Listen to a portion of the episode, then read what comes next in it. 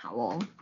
那呃，其实我们大概从不同的学派，就是教育研究学派去切，就是他有身体的，有心理的，然后大概整理出一个这样子的样貌。他那个年龄阶段，在那个呃几岁到几岁中间，其实它是比较浮动的，所以只是大概参考值，所以有可能大概一点五岁到两岁到三岁，可能都会有一些交错哈。然后我们大概去分析了一下，觉得说到。刚出生的宝宝到一点五岁左右，他其实比较是在探索的期间。然后我们列出来的一些主要的特色，例如他用口跟手，然后是依附关系，然后是在建立基本信赖。那呃，我再进去解释一下，因为到一点五岁以前，婴幼儿他其实刚出生的时候，他的视力哦，你要想象他的视力是没有完全发育完成，所以他会看到是糊糊的东西。那如果你你完全看不清楚东西的时候，你又软绵绵的需要别人照顾，你心里会有很多惧怕。你现在光闭着眼睛，然后做十分钟你的日常，你就会知道说看不到这个世界的那种感觉，但需要生存下去是需需要另外一个人完全然的帮助的。所以他那个时候一刚生出来的那个阶段里面，他是很需要依赖他妈妈或是主要照顾者照顾才可以生存。然后他会希望说。他的需求能够有主要照顾者或是母亲来回应，例如是说哭了有人抱，有人喂食，有人知道他是冷了还是渴了还是尿不湿了，去回应他的需求，这样子的回应来建立他跟这一个主要照顾者的依附关系，而且也让他觉得说，哦，原来这个世界是很安全的，是很善良的。然后呢，除了他呃这个时期是用嘴巴在做吸吮或是喂食，会给他一些愉悦感之外，他也透过他的嘴巴去探索这个世界。然后他会吸呀、咬啊，然后放嘴巴里呀，然后常常看呐。然后他这个时候也慢慢的会爬会走，然后他会去抓东西呀、捏呀、拍呀，这样去探索。他是透过动作跟这个动作之后身体的感觉来认识这个环境、这个世界的。然后他其实也会开始，就是慢慢的认清自己跟妈妈是不同人，因为在一岁以前，他会觉得妈妈是他的一部分，然后后来他发现，哎，其实是不同人，而且他也开始认清楚，哎，别的大人跟妈妈跟我其实都是不同的人，他其实就会害怕跟依附已经建立好依附关系的对象分开，所以他一点五岁开始就会越来越明显有一个叫做分离焦虑的，所以在这个时期，他需要的是父母。照顾孩子他的生存跟他的基本需要，来建立他对世界的基本信赖。好，这是在一点五岁以前的孩子的状态。然后我们到了一到四岁这个第二个阶段的孩子比较长大了之后，我们会把它比较叫做探索探索的时期。然后这个时期也是他的自我意识在萌芽的时候，但他还没有发展到有同理心。那我们来解释一下这个时期是怎么样的。那个时期，他在跟主要照顾者的依附关系建立的比较稳固以后，他就会开始发展他的自我意识。那心理学在这个时期会说，孩子在发展一个秩序感。那这个秩序感其实比较像是说，他对世界的运作的规则，他是用观察大人怎么做来，他要先看外面怎么走嘛，所以他会观察到，哦，工作日的时候，礼拜一到礼拜五，爸爸妈妈都不，就是爸爸不在，好，我跟妈妈在一起，假设是。爸爸去工作的状态，然后哦，六日爸爸妈妈都在家，爸爸休息哦，所以好像有五天是工作日，六日是爸爸在，他就会去观察这种规律规则，然后去观察去做一个归纳。那但是他也会很想要，因为他自我意识在萌萌芽嘛，他也会很想要在自己的生活跟自己的游戏里面建立很多他自己安排的秩序。例如说，很多小孩哦，我们有听到有一个团员小孩，他那个时期的。呃，小男孩，然后他就是要玩车的时候，他的每一台车都要排四十五度角，然后三十台都要这样排，排好他才会觉得，嗯，这是他的停车场，是他的世界。然后除了这个，他在建立自己的秩序感之外，他还会有一个状态，是他到两到三岁的时候会有一个大家应该都知道，就是叫不要不要时期。那不要不要时期，他也是在对这个世界做一个测试，测试什么？测试说自己可不可以透过自己说不要，然后大人去尊重他，去理解到说自己的不要是能够被接受、能够被尊重的。那同时也在理解外在世界秩序的同时，也去知道说哦，很多东西是我不能控制的。但是我可以在我可以控制的东西里面去调节他的安全感，然后所以他会很很很喜欢建立自己的一些仪式啊，自己的一些玩的方法，然后其实是拿来平衡跟掌握他这种外在不可以控制跟自己可以控制的部分的焦虑，他把它做一个平衡，所以也去同时建立自我的意识，然后因为他这个时候是在正在发展他自我的意识的时期，所以他还没有办法发展好自己，当然没有办法去同理别人，然后在这个时期的时候，父母。孩子需要父母的是支持跟自由，让他能够去尝试，在独立自主的过程，还有羞愧怀疑中间，才能够发展出平衡，然后开始由依赖转为独立自主。然后再更大一点，到三到六岁的孩子呢，其实他已经展现出一个跟一到四岁比较不一样的，就是他发展出那个社交的部分。所以三到六岁的部分，我们写的主主要的状态是社交，还有自主跟创造。然后他会很喜欢，开始喜欢跟同龄的小孩一起玩。然后，但是因为这个时候他的思维、他的想法上面还是自我中心，所以对他人观点，他是变成逐步开始增加，想要去理解他人。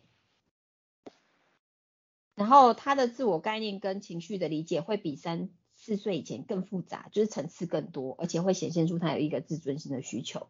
所以呢，他也。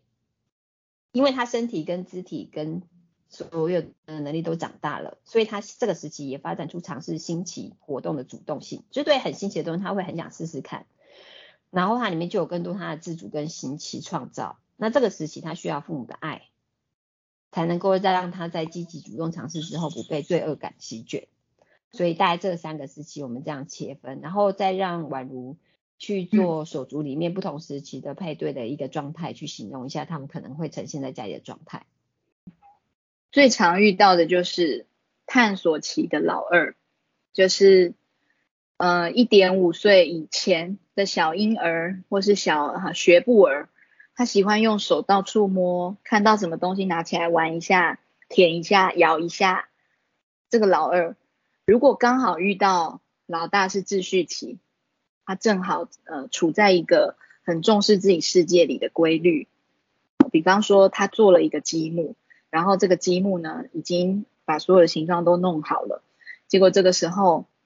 他只是稍微不留神转过去，老二立刻过来把其中一角拿起来开始吃或开始抓，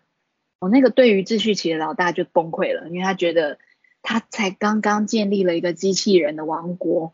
可是这王国被摧毁了，而且这个人还是刚来我们家不到一岁的老二弟弟。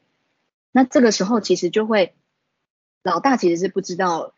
呃，老二正处在探索期，他不晓得。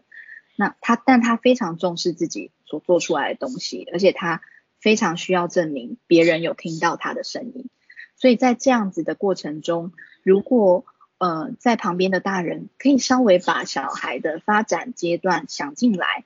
然后让两边的人，让老大跟老二互相理解一下，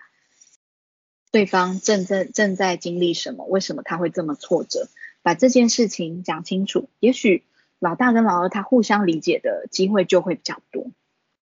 那我们其实发现，其实因为很多时候就是不理解，不知道原来对方他正在处处于一个能力上达不到。或者是他不知道要怎么应对的时候，结果这个固定的模式就带来一个固定的恶性循环。比方说，弟弟常常不先问就先去拿姐姐东西，所以姐姐她心里就一直觉得弟弟就是一个会喜欢偷拿东西的人。所以某一次东西不见了，他可能就一口咬定一定是弟弟做的。或者是妹妹会拿走姐姐的东西，那妈妈也很想要帮姐姐说话嘛，因为她也看到妹妹没有问。所以呢，妈妈二话不说就从妹妹手中啪拿回来给姐姐。那姐姐在目睹这过程久了以后，她遇到同样状况，她就直接从妹妹手上抢回来。那妹妹是从头到尾都不知道发生什么事，她可能还在学步或者是小婴儿的状态，她其实不晓得这这整件状呃姐姐怎么了。那妈妈会拿走她的东西，姐姐也会拿走她的东西。其实对老二来说，也同样是一个。他处处在一个非常困惑、不知道发生什么事的变动里，所以这些东西其实它里面都带着一种我们其实家里经常使用的做法，有没有是基于让双方都知道为什么我们这这样处理，以及让双方知道为什么对方拿了或为什么对方做了这个决定？因为如果不是够清楚的话，或是对话不够，那这个循环有可能就会内化成小孩以后未来他遇到类似状况他的处理模式。所以我觉得在看待小孩的发展阶段，其实就很像我们去想象一个外国人。他进到一个新的国家，他听不懂这个国家的人在说什么，可能只听得懂一点点的字，然后他也不熟悉街道方向，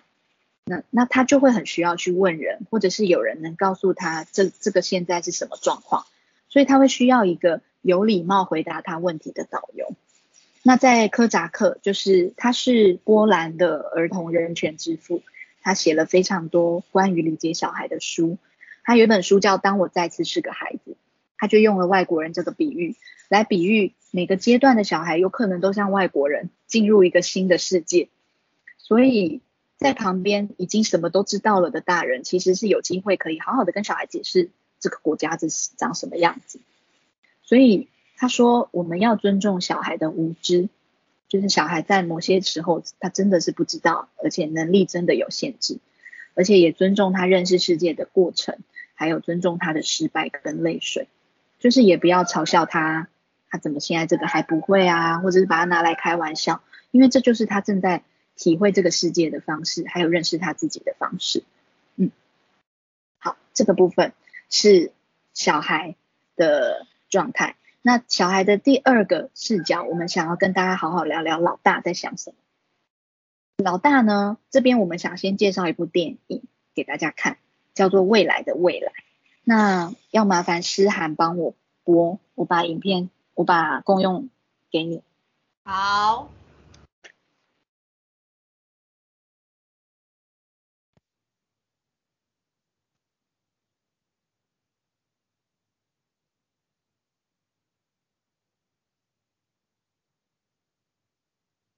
大家有看到吗？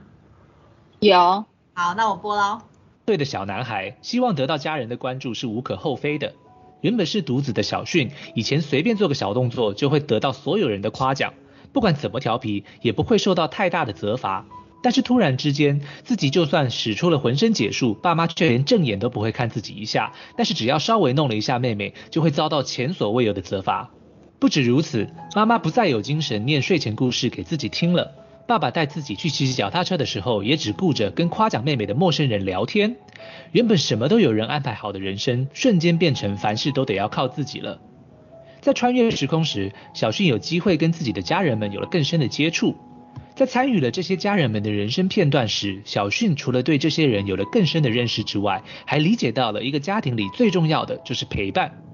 每个人都有属于自己的问题，需要靠自己才能解决。但是家人们即便帮不上忙，即便无能为力，却永远都会靠着陪伴来给彼此力量。回到了现实世界，当小迅再度挑战不用辅助轮的脚踏车时，他想起了曾祖父的教诲，以及在背景时而担心、时而鼓励的爸爸的关注。从他们的身上，小迅得到了勇，让他一次又一次跌倒，却又一次一次的站起来。透过了小迅。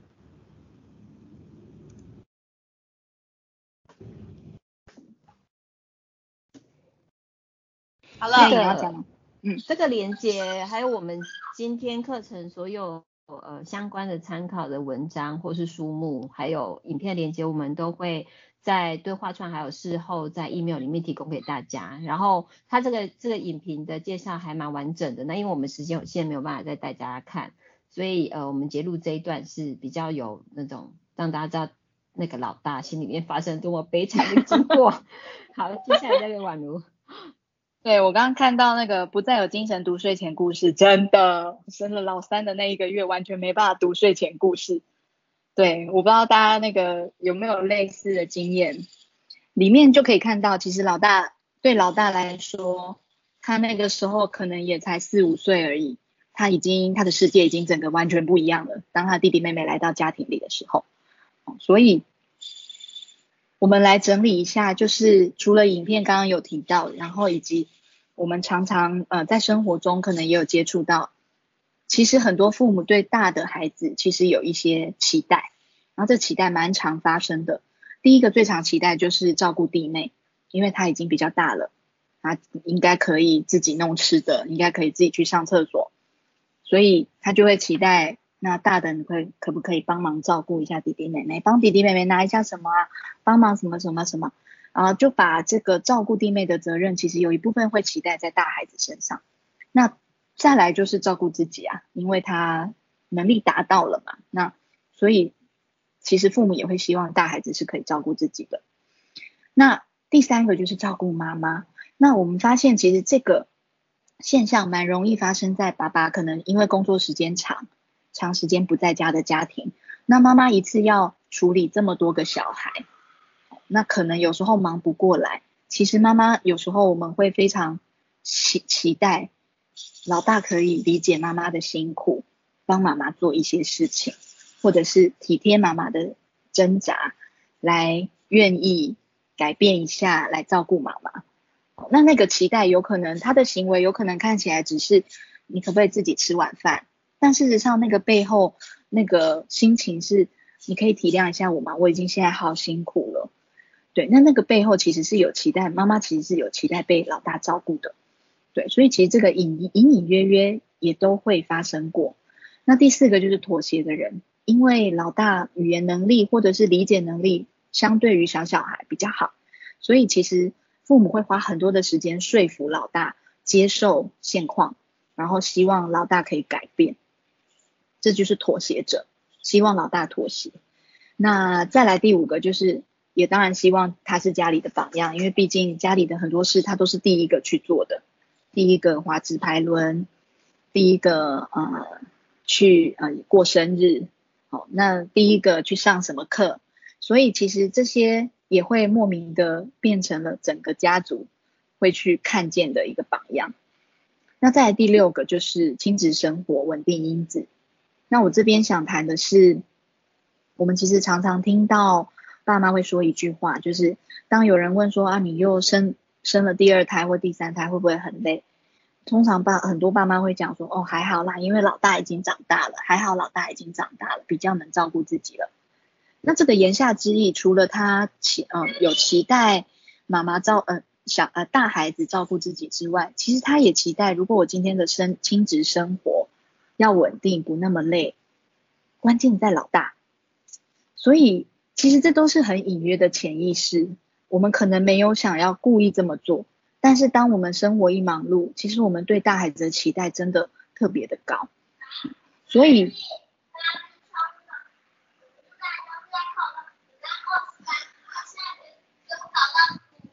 好，那我先上课哦。好，所以在这个不同的期待。可能轮流在发生的时候，其实小孩真的会比较超超龄的成熟，而且他可能也相对有独立的能力去照顾自己。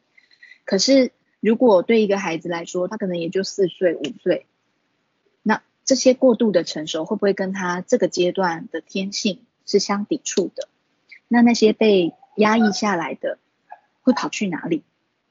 他有可能会呃寻求另外的管道。去把这些压力宣泄出来，